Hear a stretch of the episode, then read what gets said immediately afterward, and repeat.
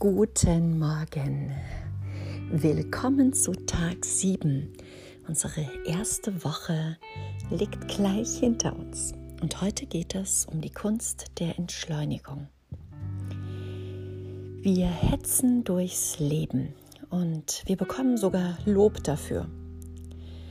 Man hat das Gefühl, wer am gestresstesten ist, hat gewonnen.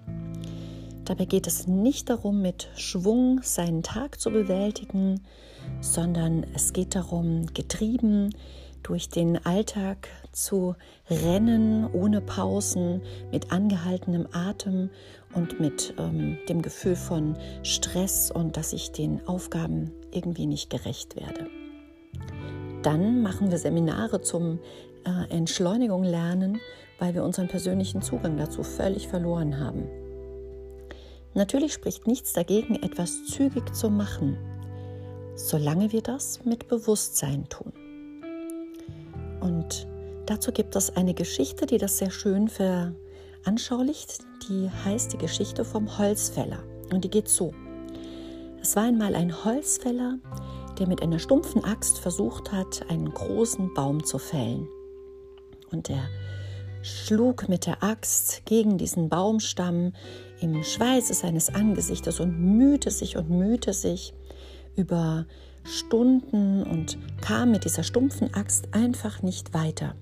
Und irgendwann ist ein Spaziergänger vorbeigekommen und hat diese Szene beobachtet und ähm, rief zum Holzfäller, hey, lieber Holzfäller, wie wär's denn, wenn du deine Axt mal scharf machst und sie ein bisschen wieder schleifst, dass du besser den Baum fällen kannst.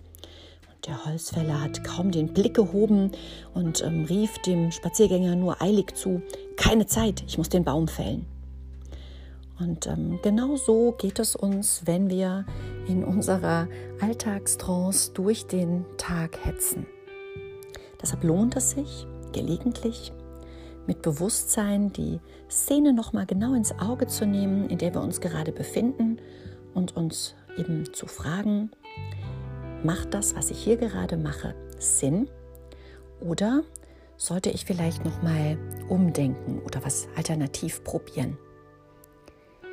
Achte heute mal darauf, wann du in einem guten Flow-Erleben bist und wann du ziemlich seelenlos durch deinen Tag hetzt und setz bewusst immer wieder kleine Pausen ein, die wie so ein Reset-Knopf gegen diese Getriebenheitstrance gehen. Ich wünsche dir ganz viel Spaß dabei. Lass dich nicht hetzen und wir hören uns morgen wieder. Bis dahin, alles Liebe.